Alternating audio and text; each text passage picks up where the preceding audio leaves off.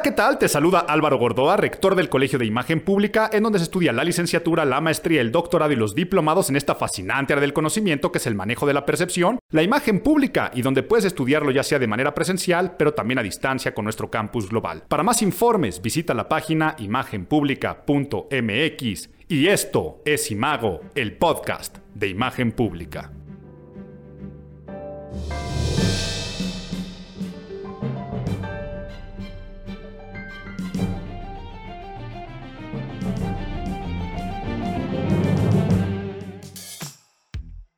Noviembre, noviembre, noviembre y gracias, gracias, gracias a este mes de noviembre. Estoy grabando el podcast, esta edición de noviembre del 2020 a ver, déjenme ver exactamente qué día es, estoy totalmente perdido. Hoy es día 26, lo estoy grabando un 26 de noviembre, pero ¿por qué esta vez hago mención del día exacto? Ustedes saben que lo subo para el último día del mes, pero hago mención porque hoy en Estados Unidos es la celebración del Día de Gracias, Thanksgiving, celebración que me encanta. Sé que últimamente en México, en otros países de Latinoamérica, nos hemos subido al tren de festejar el Thanksgiving y lo celebro mucho, ¿eh? Lo celebro en el sentido de que me gusta mucho que la gente esté festejando o recordando esta festividad que tal vez tiene que ver poco con nuestra cultura, con nuestro contexto, con nuestro sentido de patria, nación, de unidad, de civismo social, pero que en su parte más semiótica, quiere decir en su parte más simbólica y significativa, es preciosa. Yo como freak de la semiótica les confieso que desde hace muchos, muchos, muchos años festejo esta celebración, al igual que festejo muchas otras, aunque no tengan que ver con mis creencias, inclusive con fiestas religiosas que me gusta a mí mucho celebrar. Por ejemplo, el Yom Kippur, el Día del Perdón del judaísmo, pues me encanta por su simbolismo, pero me estoy perdiendo un poco, estamos hablando del Día de Gracias. Yo desde hace mucho tiempo lo festejo porque además coincide muchas veces, si bien se celebra siempre en un día jueves, casi siempre cae muy cercano a las fechas de mi cumpleaños. Entonces yo desde que tengo pues ya una edad un poco más adulta, porque no sé cuándo eso se considera del todo, pero cuando yo empiezo a hacer mis propios planes de cumpleaños, trato de reunirme con la gente que más amo en el día de acción de gracias y hacer eso, dar las gracias y festejar más que mi cumpleaños, festejar la vida, las cosas buenas, pero a veces también cosas no tan buenas a las cuales tenemos que darle las gracias y creo que este año es extremadamente representativo para hacer una reflexión acerca de esta palabra. Voy a dedicar el podcast de noviembre al agradecimiento, agradecer, a la gratitud, a dar las gracias. Y por supuesto lo veremos desde el punto de vista de la imagen pública, pero altamente desde el punto de vista semiótico, de la ciencia que se encarga del estudio de los signos y de los símbolos. Por lo tanto, veremos el simbolismo que hay detrás de esta palabra, porque su significado creo que todos lo conocemos. Y si bien también hablaremos y haremos nuestro tradicional análisis del mes, quiero centrarme más en esta palabra, porque en este mes hay muchas personas que tienen que estar agradecidas. A ver, imagínense ustedes el general Cienfuegos el exsecretario de Defensa preso en Estados Unidos y que de repente, ¿y esta rosa? Y un vientecito cual la rosa de Guadalupe y pues en avión privado vienes de retache y quién sabe si aquí te vayan a perseguirlos. Tal cual no lo está diciendo Álvaro Gordoa, lo dijo las, el sistema de justicia de Estados Unidos las evidentes implicaciones de criminalidad que ellos encontraron, pero pues de repente en México casi casi una exoneración legal, no quiero decir que esa exoneración vaya a ser también del tema de imagen pública, pero cómo esto puede afectar a la imagen pública de nuestro país en una relación bilateral, porque Marcelo Ebrard hasta lo, lo publica como un gran triunfo ¿no? de, la, de la diplomacia y de los acuerdos, pero en tema de imagen pública,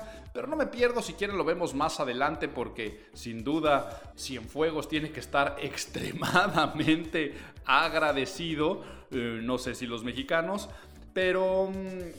¿Quién más podría estar agradecido este mes? A ver quién se me viene a la cabeza. Todos los anti-Trumps del mundo, no solamente de Estados Unidos, porque gracias al COVID, gracias a algunas malas decisiones, sale de la Casa Blanca, pero el propio Biden, ¿eh? Joe Biden tiene que estar muy agradecido porque para el único puesto que alguien lo contrataría a estas alturas de su vida y con su desarrollo y capacidades, paradójicamente es para el puesto más importante del mundo, presidente de los Estados Unidos. Por lo que tiene que estar muy agradecido. A ver, ¿por qué estoy diciendo esto?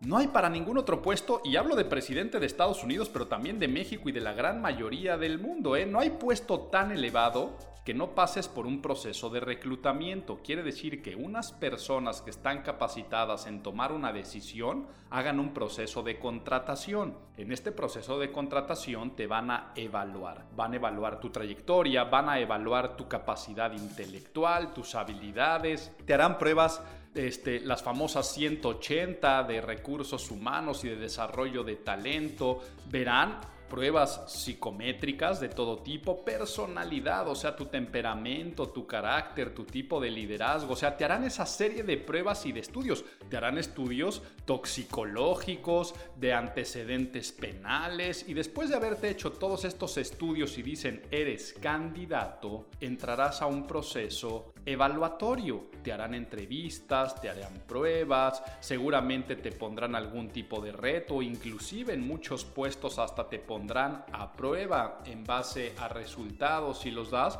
y tendrás que competir contra muchos otros candidatos competentes. Pero en el caso de Joe Biden, si pensamos que además tiene 78 años, y por eso se me ocurrió decir esto de que tiene que estar muy agradecido, si Joe Biden se reeligiera, terminaría su gestión a los 86 años de edad. Ahora, no tengo nada contra la edad, al contrario, de ahí viene muchísima de la experiencia de vida.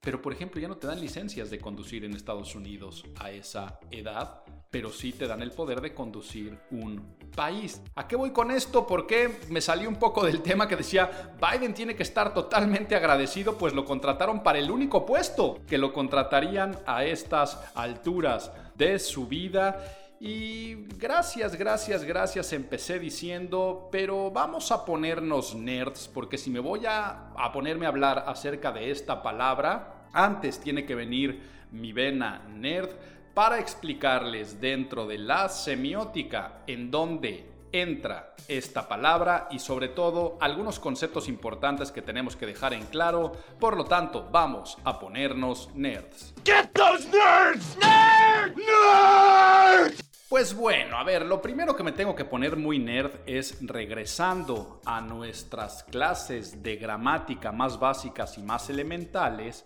para hablar de la lingüística. La lingüística, seguramente ustedes recordarán que viene del latín lingua, que es lengua, y es el estudio científico de la misma, ¿no? El estudio del origen, la evolución y la estructura del lenguaje. El lenguaje cuando se transmite a través del verbo, de la palabra oral, de la palabra escrita, porque un lenguaje es un código semiótico estructurado. ¿Qué es esto de código semiótico estructurado? Un código de signos que tiene una estructura, que tiene reglas, que se convierte en un códice que algunos intérpretes pueden decodificar.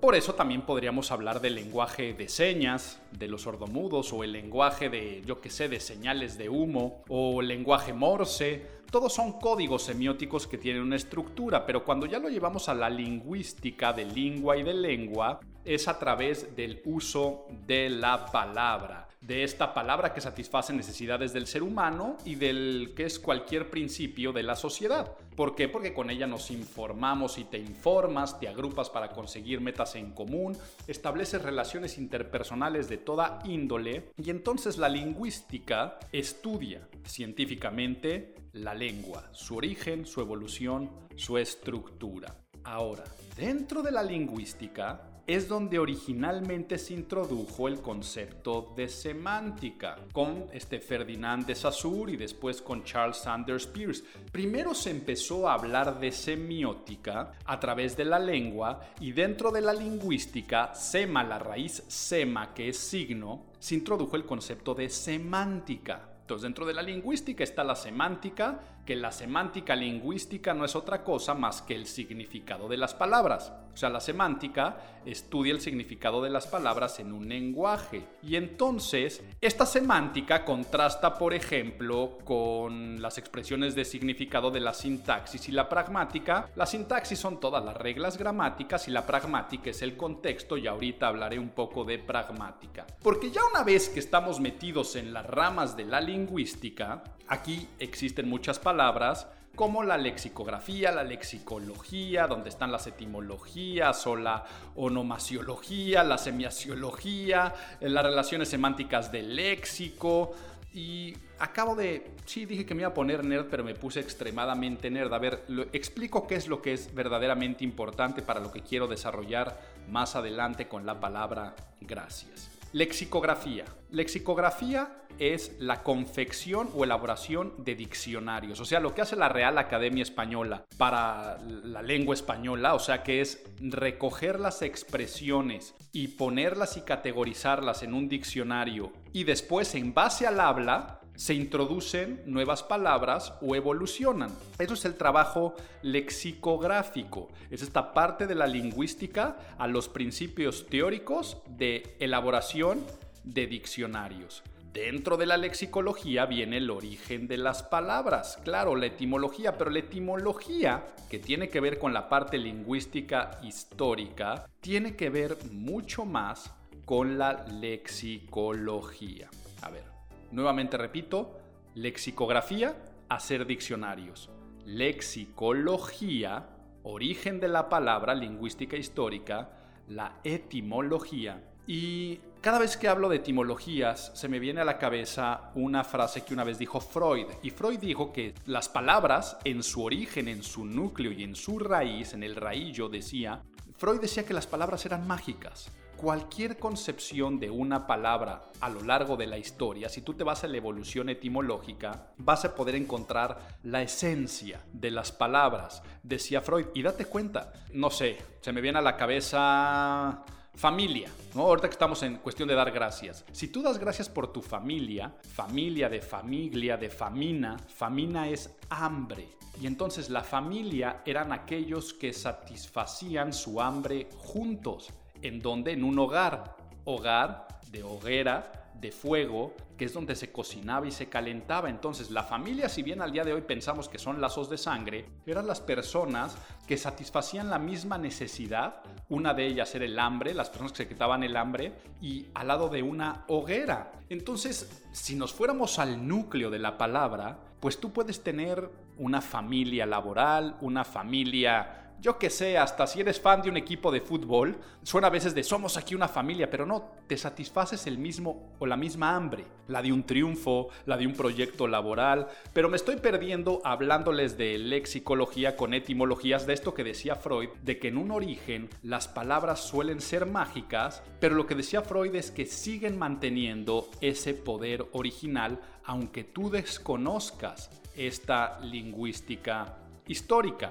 Luego, en la lexicología vienen las relaciones entre conceptos, ¿no? Ahí está la onomasiología y semasiología, que no es momento de explicarlo, pero es como las palabras se relacionan entre sí, inclusive cómo cambian de acuerdo a contextos y uso del habla. Y ya que estamos hablando de contextos, ahí es donde entra la pragmática. Pragmática que es, si no fuera por la pragmática no existiría el humor, por ejemplo, no existiría el albur aquí en México, no existiría el doble sentido, pero tampoco podría existir los niveles tan profundos y capas y subcapas que el ser humano le da al lenguaje. Te lo puedo apostar que tú con tu pareja, tú con tus mejores amigos, tienes algunas palabras, algunas expresiones, algunas cuestiones muy, muy, muy locales que fuera de ese contexto no se entenderían. Entonces, la pragmática se refiere a cómo las circunstancias y el contexto ayuda a decidir entre alternativas del uso o interpretación. Ayuda o perjudica, ¿eh? Porque gracias a esta pragmática, el lenguaje puede ser usado con los fines que a ti se te ocurran. Hace un rato hablaba de humorismo, ironía, pero también se puede utilizar con sarcasmo, se puede utilizar de forma hiriente. O sea, no es lo mismo decirle a una persona, a ver, imagínate que está un bebé, una bebé cachetoncita, preciosa, pero así gordita, rolliza la bebé, y tú le dices algo como, ¡ay, gorda, asquerosa, me dan ganas de morderte! Decirle eso a una bebé, y sobre todo una bebé cercana a ti, imagínate una sobrina, el gorda asquerosa eh, se convierte en piropo, ¿ok? O imagínate que una persona a mí me da por favor un helado este, de doble chocolate con Nutella, con no sé qué, y te volteas y le dices, ay, gorda asquerosa, ¿cómo se me antoja? Y tal vez tú estás a dieta y la otra persona se mata en el gimnasio, ya no lo hace un insulto, sino es un comentario como de envidia, pero que no se va a interpretar mal. Ahora, si la persona que estaba pidiendo un helado es una desconocida y además está pasada de peso y pide su helado con Nutella y el desconocido se voltea y le dice gorda asquerosa, pues se convierte en un terrible problema del uso de la palabra, aunque la palabra sea la misma. La expresión es la misma. Esto es la pragmática. El Chavo del Ocho, Chespirito en general, el humorismo de Chespirito se basaba en pragmática. O sea, siempre en la vecindad del Chavo había alguien que tenía información y contexto y alguien que no lo tenía, ¿no? Eh, se aparecía una rata en la vecindad y entonces se asustaba la bruja del 71 y se desmayaba, entonces el chavo iba por una escoba y con esa escoba mataba a la rata, entonces la rata, la chilindrina la quería y la chilindrina se pone a llorar. Y entonces en eso llega don Ramón y ¿qué pasó chilindrina? El chavito la mató y entonces está doña Florinda desmayada. Y don Ramón pensaba que había matado eh, a doña Florinda. Ese tipo de tonterías que pasaban en el Chavo del 8. Creo que acabo de hacer un gran guion del Chavo del 8 porque nunca vi un, capítulo que de eso se tratara y si sí, qué buena memoria tengo. Pero así era el humor del Chavo del 8 al grado que ya sabías lo que iba a pasar la primera vez que veías el programa y de repente estaban todos los niños hablando en la escuelita y todos se callaban y el chavo del 8 decía, no se quede el profesor Longaniza. Ta, ta, ta, ta. Pues la primera vez que lo veías, por supuesto te causaba gracia, pero sabías que en todos los capítulos iba a pasar lo mismo. Y curiosamente, te daba más gracia porque se convierte en lo que en humor se, se le llama un rolling gag, que es un chiste recurrente, lo que se convierte en un lugar común o que se convierte en un cliché. Entonces, el pragmatismo es también lo que hace que el cliché, que no tiene por qué ser negativo, funcione o no funcione. Bueno, me puse muy nerd con todas estas clases de lingüística porque nos vamos a meter a hablar acerca de la palabra gracias y lo iba a hablar en la parte de del nadie te preguntó de tips y recomendaciones, pero me estoy dando cuenta que queda muy bien para la sección de Abuelito, cuéntame un cuento porque tiene que ver también con una base histórica, por lo tanto, con mucho gusto les cuento este cuento. ¿Me cuentas un cuento? Pues bueno, para empezar a hablar de la historia de la palabra gracias, tenemos que irnos a la lexicología, que si bien tú recuerdas es donde están las etimologías, el origen de las palabras, la raíz de la palabra gracias. Gracias proviene del latín, del latín gratia, la cual deriva a su vez de gratus, el gratus era lo agradable, lo agradable, lo agraciado, y por lo tanto el gratus era por lo cual también tú agradecías, agradecías por esa gracia. Y en origen, gratia en latín significaba honrar, alabar. Es finalmente una alabanza que a alguien más le tenías que dar. Es un tributo, tributar al otro por algo. Por lo tanto, empezó a significar en esas épocas como el favor y reconocimiento hacia alguien que tenía una diferencia contigo. Por lo tanto, gratus y gratia empiezan a convertirse en estas alabanzas que le dabas al otro. Y ambas, tanto gratus y gratia, vienen a su vez de otra raíz indoeuropea que es were, que es alabar en voz alta algo que hacían muchísimo las religiones, estas alabanzas en voz alta, pero que luego dieron otras palabras como puede ser agradar, congratular. Todo esto son alabanzas en voz alta que viene de el güere que es gratus y gratia, pero ahondando un poco en su origen, en este origen de gracia y dar las gracias y que estamos hablando muy en relación también con la fe, viene también del nacimiento de la expresión latina agere gratias, que esto sería como dar las gracias. Lo que al día de hoy es dar las gracias. Primero veíamos que estaba el gratia, que era esta alabanza, y luego vino el agere gratias, que ya va a estar muy presente en las primeras variaciones o traducciones oficiales de la Biblia latina. Ya una vez que viene todo el origen de estos textos, viene la evolución, una vez que el imperio romano empieza también a utilizar ya y se pasan todo al cristianismo, y vienen las primeras traducciones, lo que al día de hoy para la Iglesia Católica es llamada la Vulgata. Esta Biblia Vulgata trae muchas veces la expresión de la guere gratias. Y entre las muchas acepciones de gracias, por supuesto, estaba la de, o de gracia, estaba la de gratitud, ¿ok? Que es el gracias que al día de hoy tenemos en plural. Cicerón, por ejemplo, utiliza el mencionado agere gratias, el reconocer agradecimiento, en plural y es de las primeras veces que empieza a utilizarse el vocablo en el sentido que hasta llega al día de hoy. Ahora, al día de hoy sigue siendo una palabra polisémica, quiere decir tiene muchísimos significados y era una palabra bastante comodín, ¿no? Desde el comienzo, esta palabra era muy comodín en el mundo latino porque el gratus está relacionado con la gracia, con la belleza, con la bondad, con hacerle un favor a otra persona. Entonces, lo metí en abuelito, cuéntame un cuento, pues porque ahí está el origen y cómo con Cicerón se utiliza por primera vez en plural.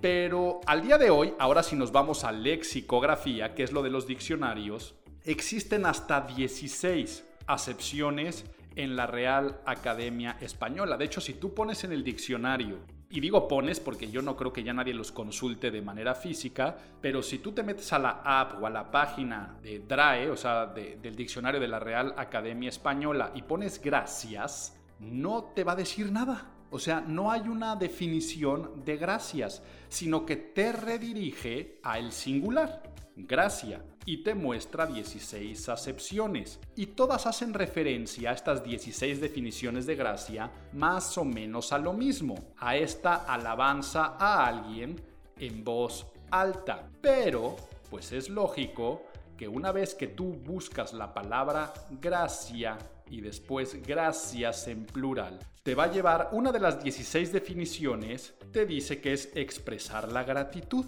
Y si tú ya te metes en el diccionario a ver qué es la gratitud, te dice que es un sentimiento que nos obliga a estimar el beneficio favor que se nos ha hecho, o que se nos ha querido hacer, o que se nos hizo sin buscarlo. Y por lo tanto quieres corresponder a él de alguna manera. Ve por favor qué bonita definición de gratitud.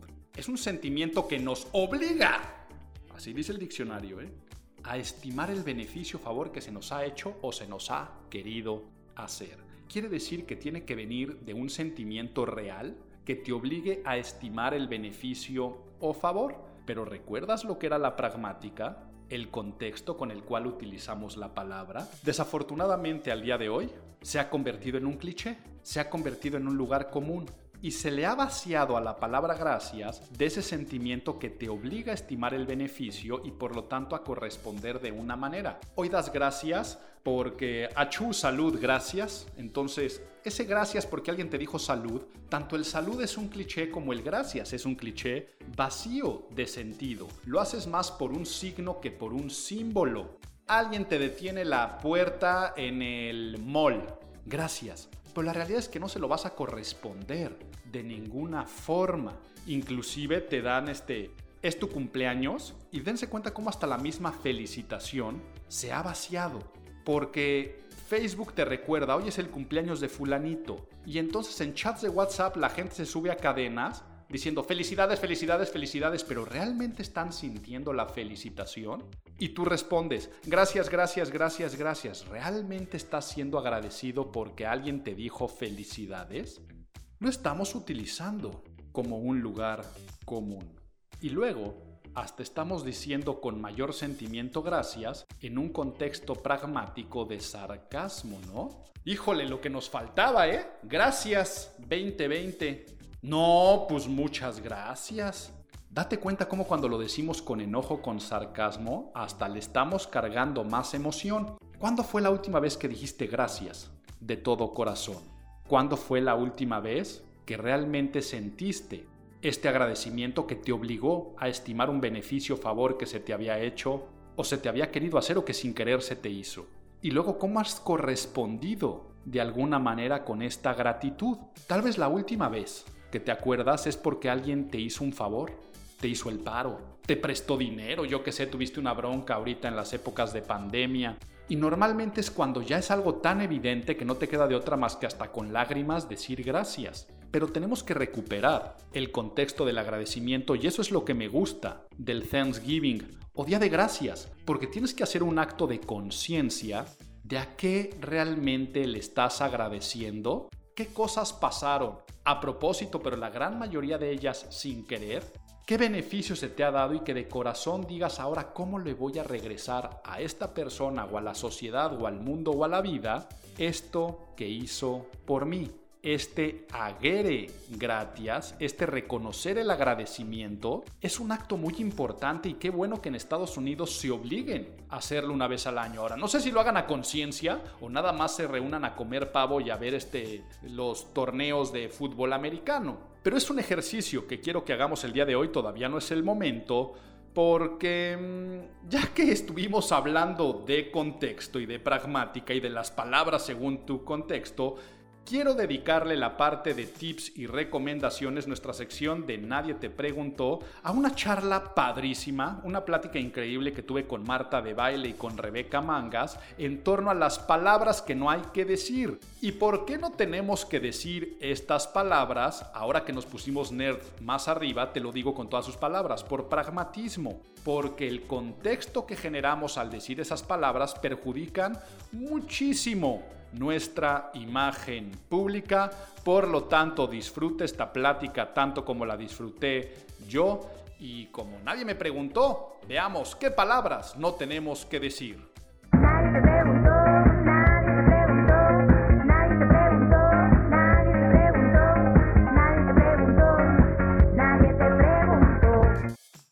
Hay que saber qué decir, saber qué no decir. Y hoy vamos a divertirnos mucho, vamos a reírnos mucho porque se van a dar cuenta cuántas veces vemos a personas que caen en las siguientes frases o que inclusive ustedes las están diciendo y no se están dando cuenta en conversaciones normalmente de tono serio. Porque a ver, con tus amigos cuando estás de fiesta, di lo que quieras, dilo como quieras con la gente de confianza. Pero cuando estás en una negociación o también con la gente de confianza, cuando estás en una plática más seria, como, pues dando algún consejo, una discusión de pareja, estás reconfortando a alguien que acaba de tener algún problema, estás dando un pésame o simplemente charlas entre desconocidos, vamos a ver cuáles son las frases, las palabras, las cosas que no tenemos que decir en una conversación porque van a resultar a la inversa de una buena imagen pública. Quiere decir, tú estás tratando de quedar bien, tú estás tratando de ayudar al otro, estás tratando de apapachar al otro, estás tratando de sanar una discusión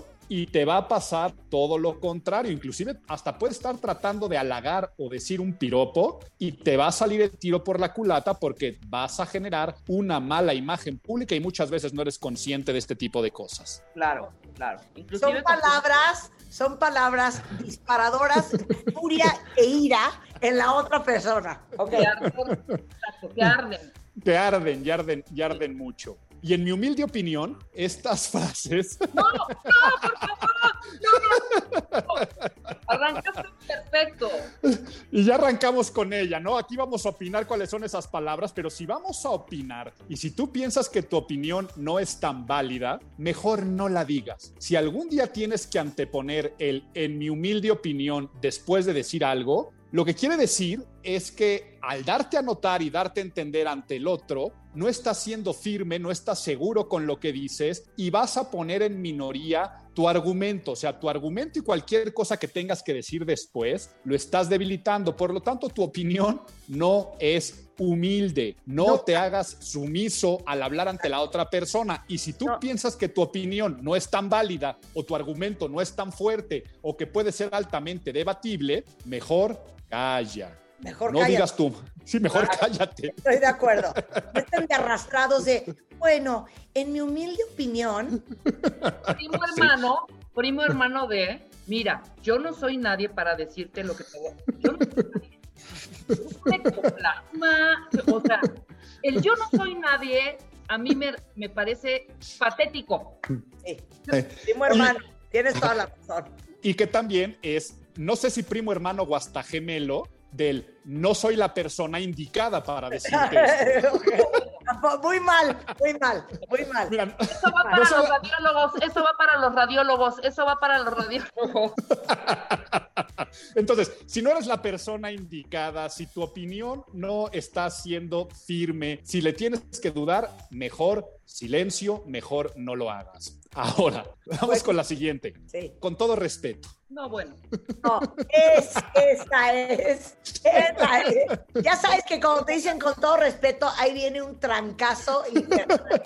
Y es que hasta puede, hasta puede ser una cosa bien intencionada, ¿no? Ejemplo, quieres decirle a alguien, Marta, Rebeca, qué guapa estás, oye, ¿por qué tan guapa? Si llega una persona y te dice, con todo respeto, qué guapa te ves, el simple hecho de haber dicho con todo respeto qué guapa te ves, la realidad es que te estaba sabroseando, te estaba viendo las pompas o que traía otra intención, no te Es está que- chuleando es que- lo guapa. Cuando a mí me han dicho, oye, con todo respeto, eh, no, y hay una peor, hay una peor. Con todo respeto a Spider-Man, qué guapa está.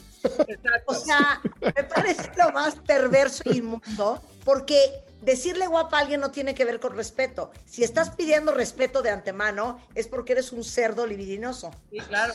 Correcto. Cualquier cosa, si antes de decir algo estás pensando en ponerle el con todo respeto, ese es tu cerebro poniendo un filtro de decir calla. Si antes de decir en una junta, en una reunión, dándole un consejo a alguien, si tienes que anteponer el con todo respeto, la próxima vez piensa que tu cerebro te está diciendo calla. Por lo tanto, con todo respeto, no seas imbécil y mejor no digas las cosas. Exacto, pero ahí te va, ahí te va.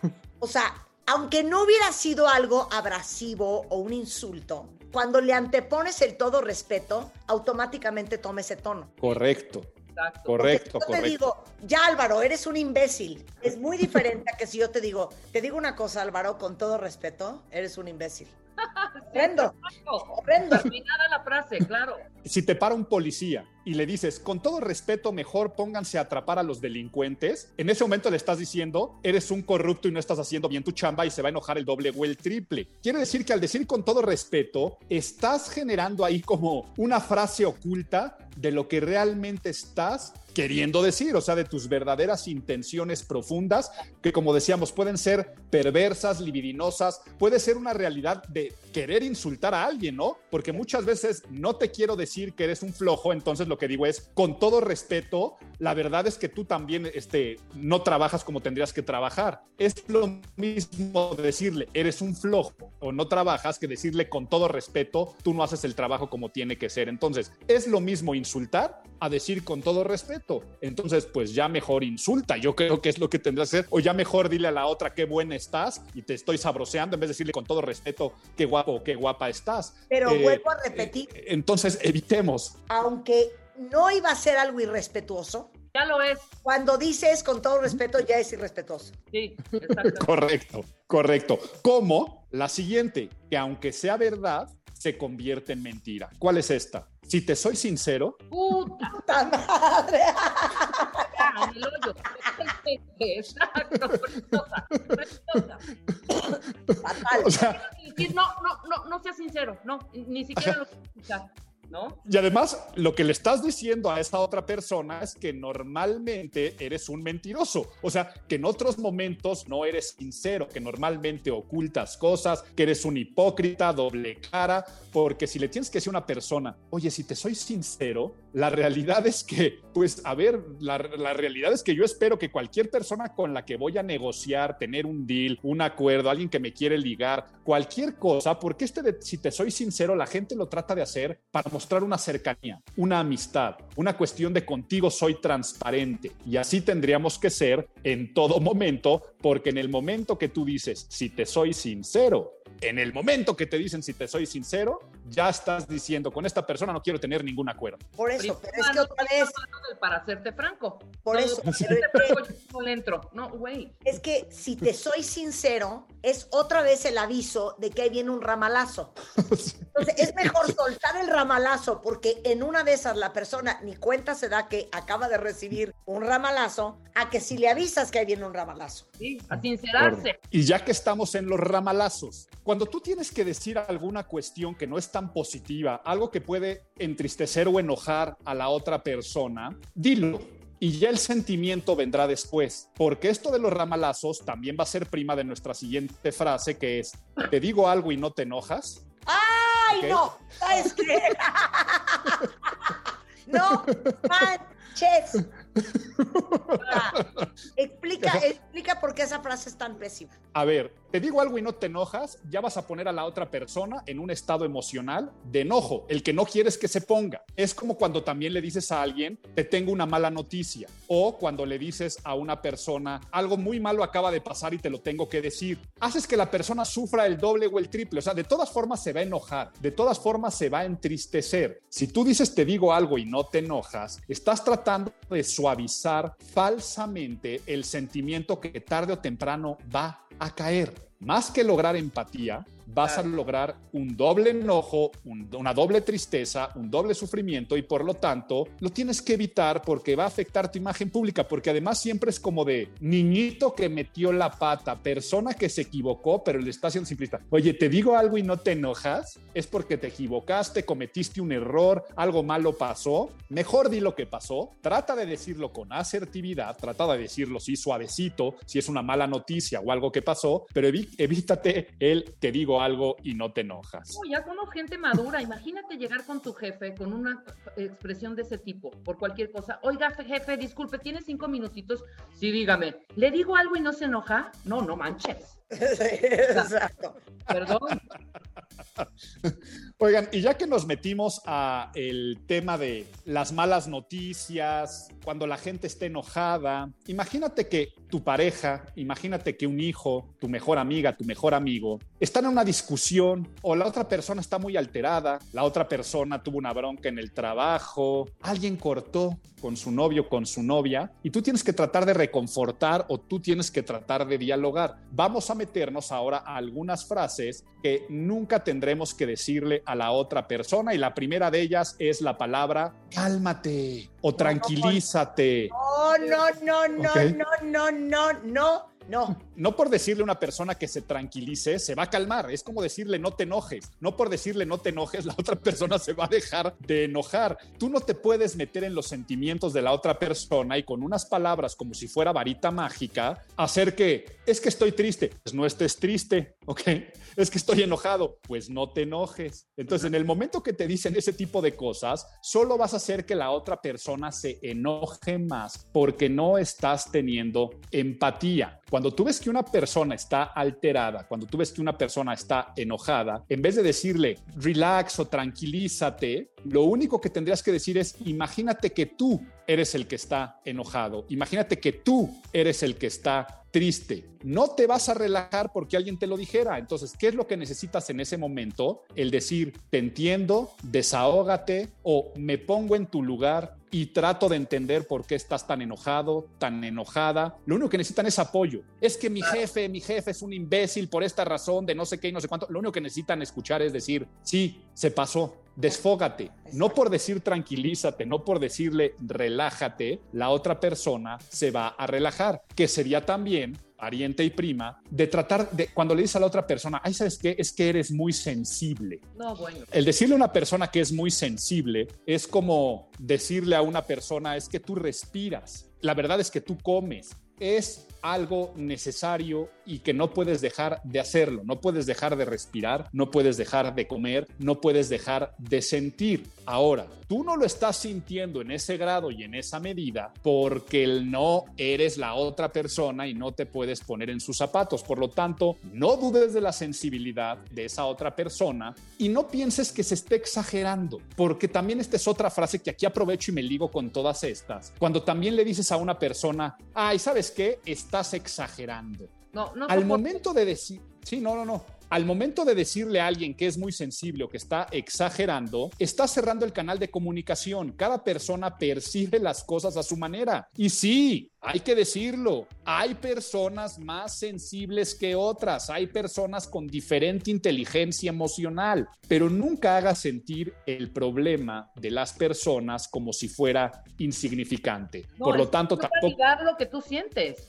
No. Ay, no exageres, nada más se rompió el jarrón de 100 mil dólares. O sea, no, espérame.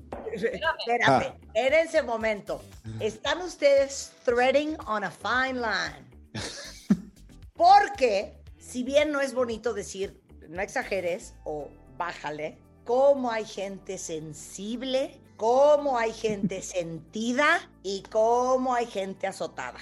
Sí, claro, claro. Y de repente esa gente, porque Rebeca y yo somos las enemigas número uno de la gente sentida, sí nos hemos tenido que ver en la situación de, ya por favor, no exageres. O no Sin llores. drama, sin drama, sin drama, lo acepto. Pero está, mira, Ok. esto lo dijiste tú y lo dijiste en un tono hasta tranquilizador, ¿no? O sea, como de puta, o sea, me lo está diciendo, sí, empáticamente y por supuesto, y lo siento hasta objetivo como me lo dijiste, ¿sabes? O sea, no estas jaladas en el tono en como lo dijo Álvaro, que de pronto es, ah, ya, no exageres, ¿eh? No.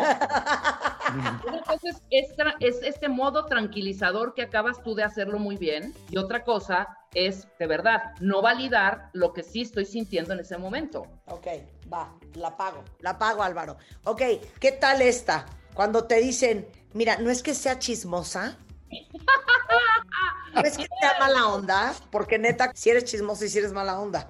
O, ¿me permites una observación? Lárgate. ¡Lárgate! primo hermano de, ¿me permites un comentario? También lárgate.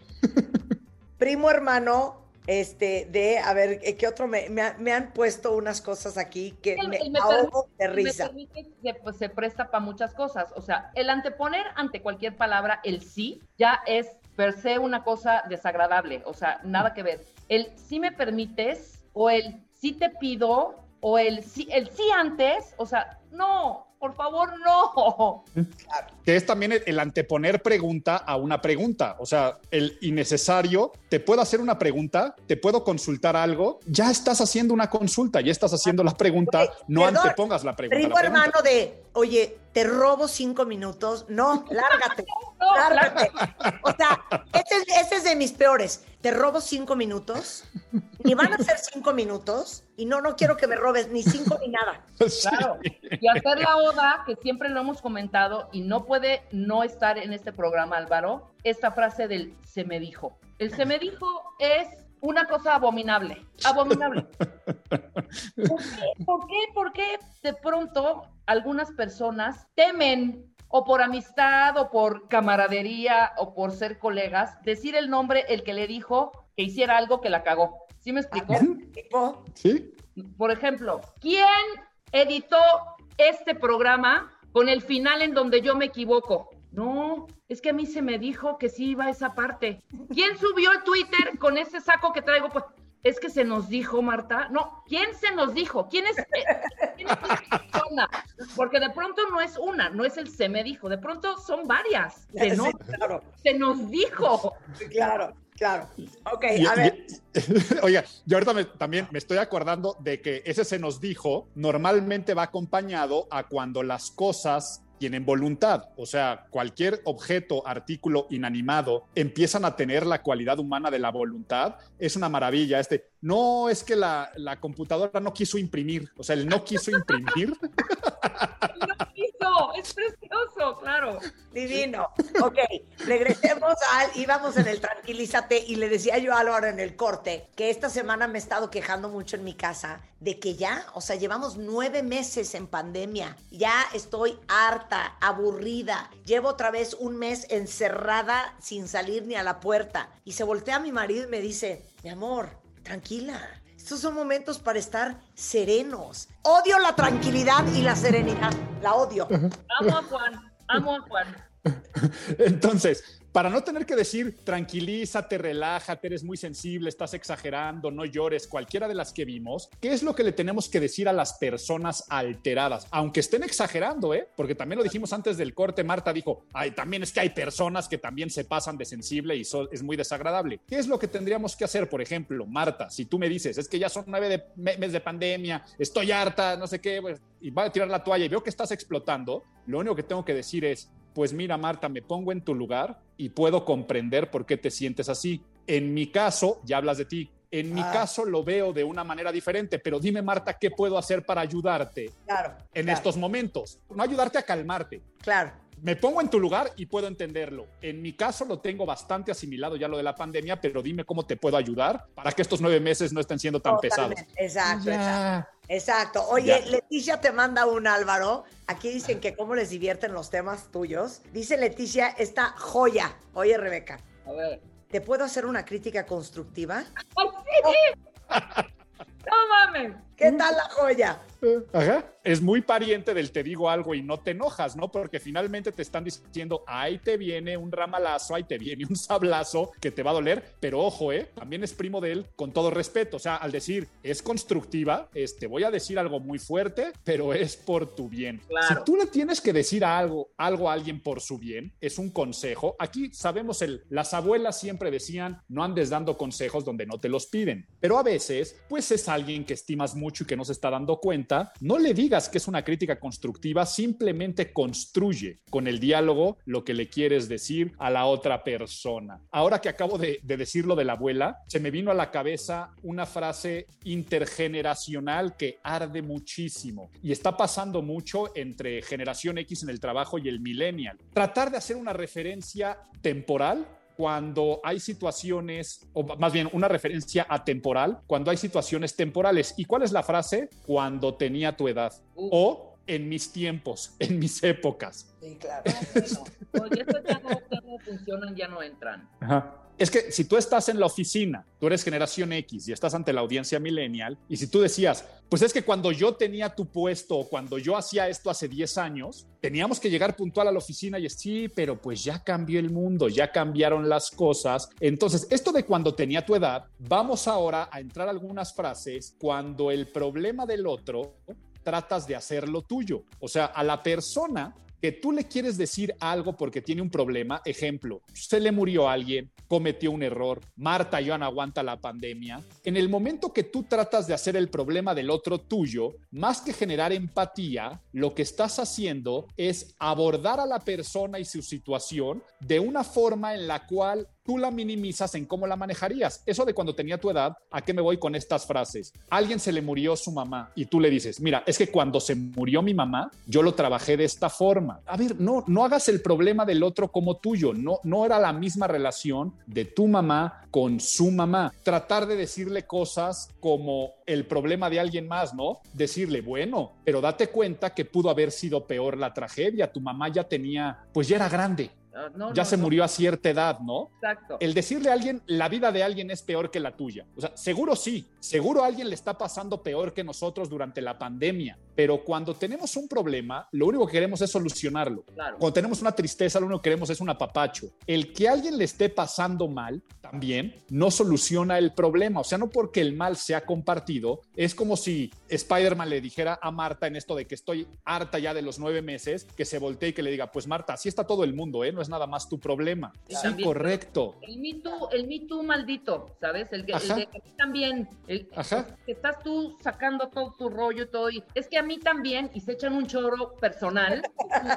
no, lárgate, lárgate. Sí, sí, sí, que es lo mismo, ¿no? El pudo haber sido peor. O sea, a veces en México y desafortunadamente y desagradablemente se dice mucho con la inseguridad, ¿no? Es que me asaltaron a punta de pistola y me robaron el celular. Bueno, pudo haber sido peor. Qué bueno que nada más pasó eso. Pues tú traes la adrenalina a tope y traes la, la ardición al tope de que te robaron tu teléfono celular. Sí, pudo haber sido peor, pero no. Es una situación que es exagerarla para tratar de sentirte mucho mejor. Es como si este, tu hijo está muy enfermo de una enfermedad grave y que te digan, bueno, podría estar muerto. Lo que acabo de decir acaba de sonar muy fuerte, pero es exactamente lo mismo. Alguien se sacó siete en el examen y está muy enojado porque sacó siete. Bueno, pudiste haber reprobado. Ay, sí, qué. Correcto, pero no reprobé, me saqué siete y me quería sacar 10 porque si no, no obtengo la beca. Entonces, no trates de minimizar el problema del otro, no trates de hacer tuyo el problema del otro y no trates de hacer y confortar a la otra persona quitándole un problema porque otros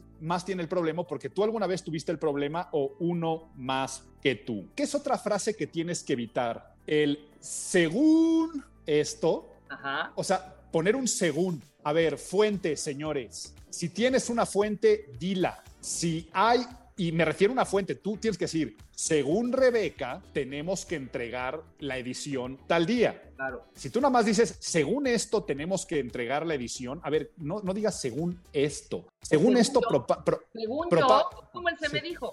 se me dijo. Pero el según, el según esto lo que hace es propagar rumores, propagar chismes, algo de lo que no tiene certeza. Según esto, la vacuna va a estar para tal día. A ver, no, según esto no. En el programa de Marta escuché que es probable que la vacuna esté para diciembre. Y según mencionaron, tiene que estar a menos 70 grados y México y el mundo no tiene todavía esa forma de distribución. Entonces, si tú nada más estás diciendo según esto, tratas de hacerte el interesado y el interesante en un tema en el cual no estás capacitado. Y lo acabo de decir con algo que está en boca de muchos, que es lo de la pandemia. Evite el según esto, porque esto también pasa en situaciones internas, en cuestiones de familia, en cuestiones de pareja, y lo único que hace es generar desinformación. O sea, estás haciendo un campo donde lo único que va a germinar es dudas. Entonces, tú no digas según esto, cuando alguien te cuente una situación, cuando alguien te cuente un problema, cuando alguien y no tengas y no quieras revelar la fuente, no digas el según esto como tampoco digas el me enteré por ahí.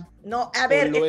Ili mandó uno divino. ¿Qué tal cuando en un rollo laboral te dicen, mira, no te puedo decir quién, pero alguien me dijo, ah, no, ¿sabes qué? ¿Sabes qué? ¿Qué es esa? Oh, prima hermana de, te digo una cosa, ¿Qué? Dime. A ver, dime. ¿Qué onda? no, ¿sabes qué? Mejor no. No. o te responde, o te responde, pero ¿quién te lo dijo? Se dice el pecado más no el pecador. No, Sí, bueno. sí, sí.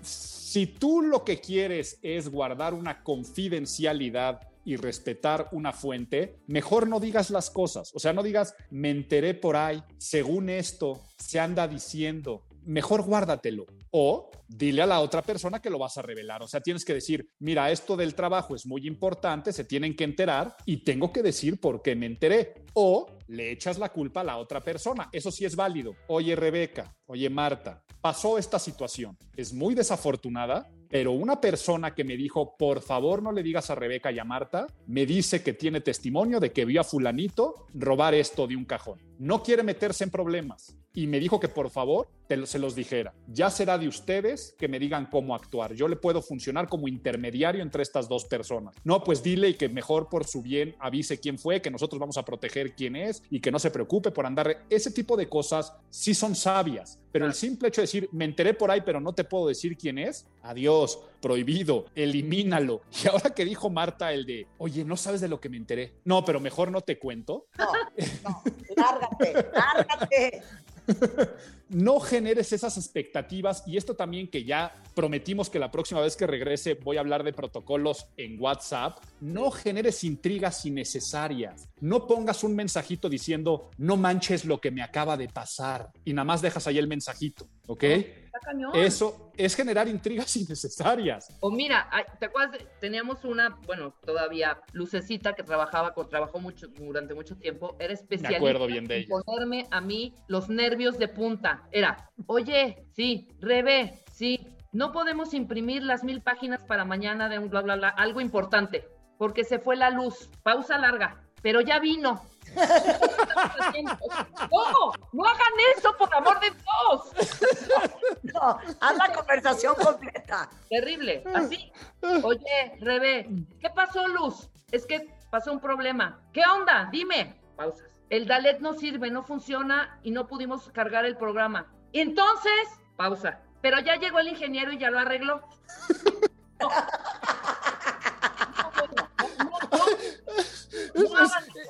Es lo más maravilloso que he. No, pero hay unas versiones. Déjame darte este regalo, Álvaro. Haz la versión más larga de esa historia. Esta es igual por mensaje. Rebe, sí, Lucecita. Tengo un problema. Cuéntame, Lucecita.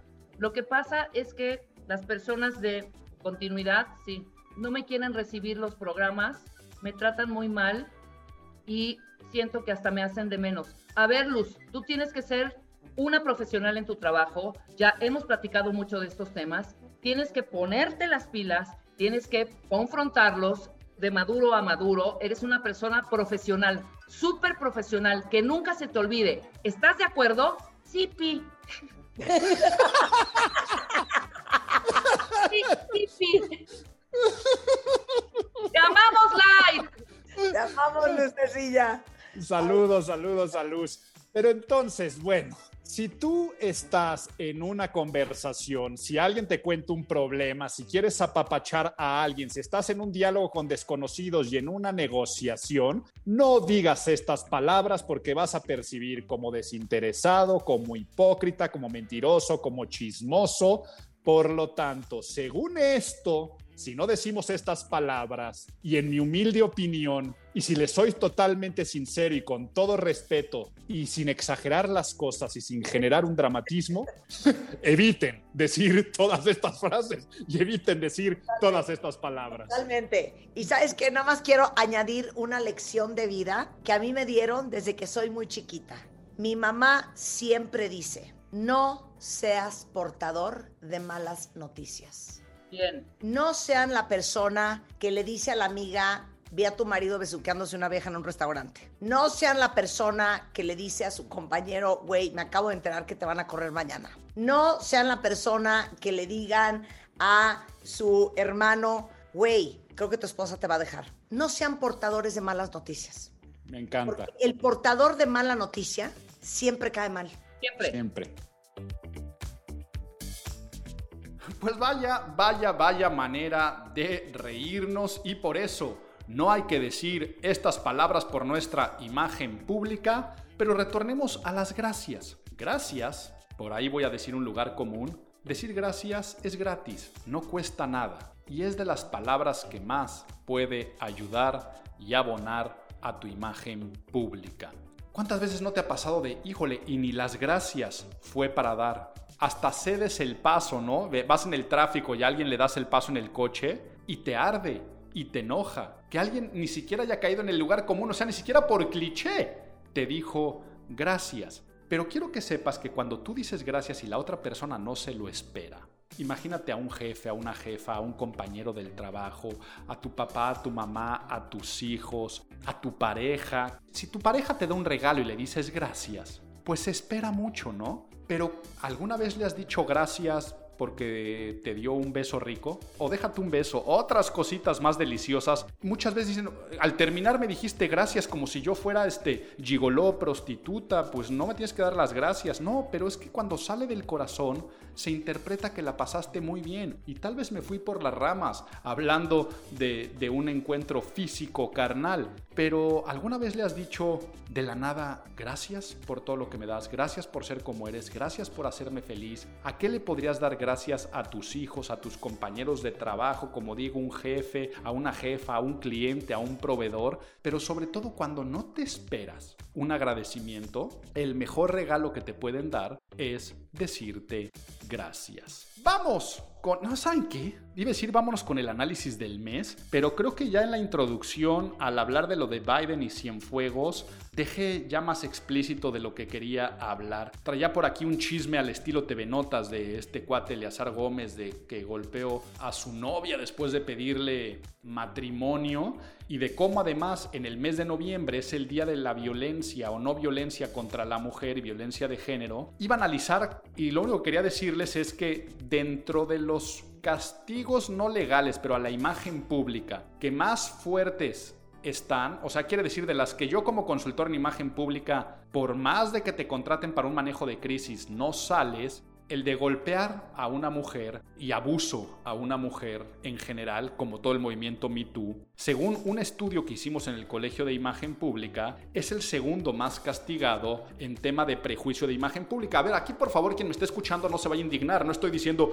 pues es que no lo deberían de hacer no por imagen pública, no, el acto está condenado y eso no, no está en tela de juicio y no estoy hablando de eso. Estoy diciendo que hicimos un estudio en el Colegio de Imagen Pública que dentro de los escándalos que te puedes ver involucrado, ¿cuál es el que más afecta o afectaría a la imagen pública de cualquier persona? Sea figura pública, sea un artista, deportista, político, o sea cualquier individuo. Si tú cayeras en un escándalo de imagen pública, ¿cuál es el que más afecta a tu imagen pública? Sin ponernos aquí a decir que los actos son castigados o no, porque es lógico que todos los actos de los cuales este, abordaba ese estudio iban a ser castigados. El que salió en segundo lugar es la violencia contra la mujer, o sea, golpear a una mujer o abuso sexual o abuso de cualquier índole a una mujer. Te estarás preguntando, Álvaro, ¿y cuál fue el primero? El abuso sexual infantil, ¿ok? Todo lo que tiene que ver con pedofilia y abuso sexual infantil salió todavía más castigado en temas de imagen pública, todos estos actos detestables. Entonces les dije que, que hasta iba a hablar de eso. Me encanta cuando utilizas pragmáticamente el recurso de hablar en pasado, decir no lo voy a decir. Parece mucho de lo que estaba hablando yo con Marta y con Rebeca, porque digo, nah, creo que me voy a saltar el análisis del mes porque quería hablar, y ya les hablé de lo de Eleazar Gómez y la violencia de género, como de lo de Cienfuegos que hablé al principio. Todo ese caso y todo el análisis de Salvador Cienfuegos, su liberación y su regreso a México, todo este análisis de que le llamaban el padrino y qué es lo que a mí me, me llama un poco más la atención de todo este caso, ¿no? Las palabras textuales tanto del arresto y la liberación, las palabras textuales de Estados Unidos y las palabras textuales del gobierno de México. A ver, el juez federal de Nueva York, ¿cuáles fueron sus palabras textuales para desestimar los cargos contra el general Cienfuegos? Él dijo, y cito, consideraciones sensibles e importantes de política exterior. O sea, no estamos diciendo que es porque lo hayamos encontrado inocente, sino que dijeron que estas consideraciones sensibles superaron el interés del gobierno en continuar la acusación. Y dicen acusación en el cual existen evidencias claras de su implicación. Así dice. Entonces, un juez federal en Estados Unidos que tiene pruebas que dice que son totalmente fiables y evidentes, después por consideraciones sensibles de política exterior, y luego el canciller mexicano lo ponen como un triunfo y se ve como esta parte de la soberanía de México. Y luego, ¿qué dice? Las oficinas gubernamentales en México. El propio secretario de Relaciones Exteriores, Marcelo Ebrard, dice, si se cometieron crímenes, ahora está en las manos de la Fiscalía General investigar, sustanciar y sostenerlos. ¿Qué va a pasar?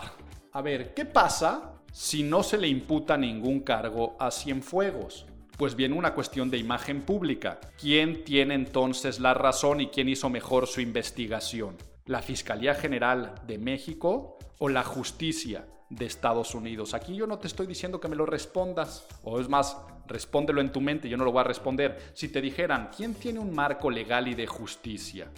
Un poco mejor armada, más expedita, critico yo muchísimo del sistema judicial de los Estados Unidos muchas cosas, y también del de México.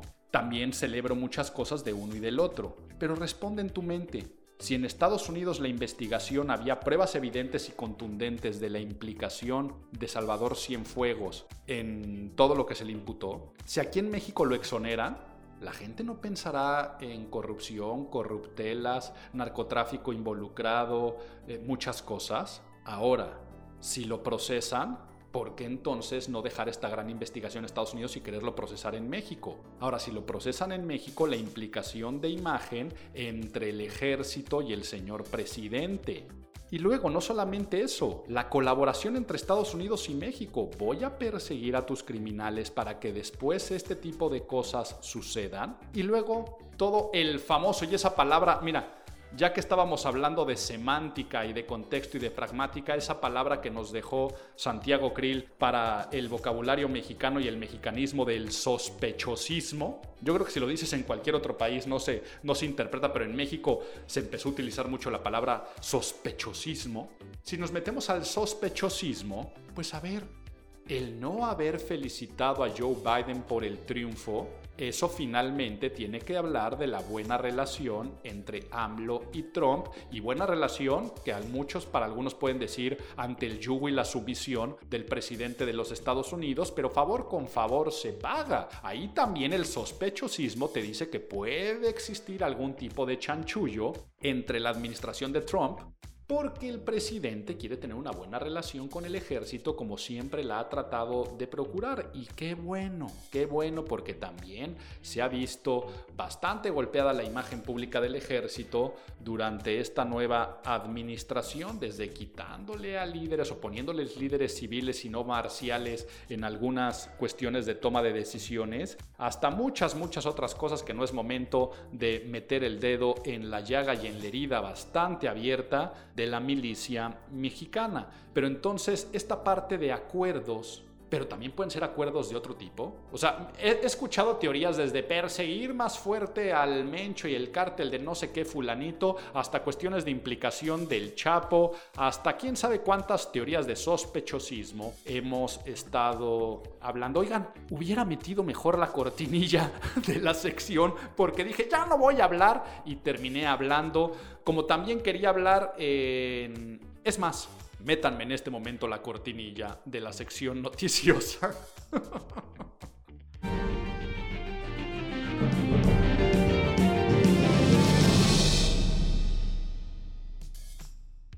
Híjole, se notó aquí luego, luego mi TOC, este, este trastorno que no me dejaba estar quieto hasta que no apareciera esa cortinilla. Imagínense que si entro en su momento. Pero pues finalmente también decir que lo que pasó en la elección de Estados Unidos, que a nadie, bueno, a mí de entrada no me sorprendió, sabíamos que iba a ganar Biden por voto popular, pero que por los colegios y la representación, quién sabe qué es lo que iba a pasar, pero sabíamos de que si no ganaba Trump iba a empezar a impugnar. Yo lo que estoy, lo que único que quería decir es que Estados Unidos está mexicanizando en su política. ¿A qué me refiero con esto? Váyanse al año 2006, presidente legítimos, paros, este, sociedad se empieza a dividir y al día de hoy la sociedad totalmente dividida. Pues en Estados Unidos está pasando eso con su política, pero yo creo que algo bueno que va a dejar esta elección además de la salida de la xenofobia, intolerancia, clasismo, machismo, misoginia de la Casa Blanca, yo creo que va a haber una nueva generación que va a exigir un nuevo sistema electoral y de representación en Estados Unidos ¿Por qué? Porque esto de los colegios electorales, cuando se fundó Estados Unidos tenía una razón de ser, dejar en manos de unos pocos la decisión más importante de quién los iba a gobernar porque la gente no estaba preparada. Pero al día de hoy yo creo que ya tendrían que empezar a cambiar su forma de elegir, creo que es algo bueno que va a dejar a la percepción, pero de esta forma, agradeciendo y agradeciendo mucho, ahora vamos a hacer el ejercicio que quiero que esto sea el pilón de este mes. Por lo tanto, qué bueno que nos dan pilón. Que vuelva, que vuelva el pilón. Que vuelva, que vuelva el pilón. El gusto gratuito, el detalle bonito, la costumbre que alegra el corazón.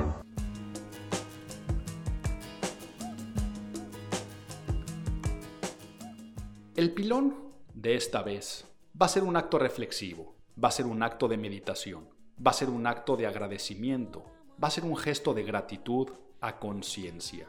Decirle con todas sus palabras, gracias 2020, gracias COVID, gracias coronavirus. ¿Por qué? Yo no sé. Solamente tú podrás expresar este sentimiento que te obliga a estimar el beneficio que se nos ha hecho o que se nos ha querido hacer sin querer. Ha sido un año muy complejo, un año muy difícil, un año de pérdidas, de carencia, pero también de resiliencia de ponernos a prueba. ¿Y cómo le vamos a corresponder al 2020? Por lo tanto, escríbelo. Saca tu blog de notas del teléfono, escríbelo en una carpeta física, pero trata de hacer una lista de por qué le das gracias al 2020, por qué le das gracias al COVID, por qué le das gracias a esta pandemia que todavía sigue. Les comparto mi agradecimiento. Gracias. Gracias COVID por dejarme ver lo indispensable de lo desechable. Gracias por darme tiempo, demasiado, demasiado tiempo para mí y demasiado tiempo para compartir con la gente que amo y que me doy cuenta por qué la amo. Gracias por el home office. Gracias por este teletrabajo y quitarme la pérdida de tiempo que es ir a una oficina. Sí, pérdida de tiempo porque he optimizado más mi tiempo y gracias por sensibilizar al mundo en la educación a distancia síncrona, pues por más que llevara como rector del Colegio de Imagen Pública 10 años explicándola, explicando por qué se podía estudiar desde hace 10 años a distancia, pero de manera presencial o con la misma experiencia, gracias COVID porque tú tan solo en unos meses le dijiste al mundo de qué se trataba la educación a distancia con la misma calidad que presencial. Gracias COVID, gracias 2020, gracias coronavirus por hacerme notar que no necesito tantas camisas, tantos sacos, corbatas, zapatos de vestir, y que lo que llevo predicando años sobre psicología de la ropa, de vestirnos para nosotros y no para los demás, de vestirte de negocios para hacer negocios y de cómo la ropa te empodera, se vive de una manera increíble. Gracias por esas palabras que tanto repetía, ahora hacérmelas vivir desde mi casa. Gracias por hacerme ver también lo vulnerable y pequeño que soy, que soy y que somos como sociedad, de que nos falta muchísimo, mucho, mucho para avanzar y de que realmente vivimos en una utopía que se puede caer con un estornudo. Gracias por ayudarme a valorar lo que tengo y la vida.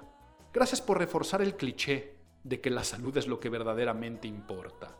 También, gracias por pegarme más tiempo una pantalla de teléfono. Sí, te agradezco que hayas aumentado mi tiempo en pantalla para darme cuenta de que definitivamente no es lo que quiero.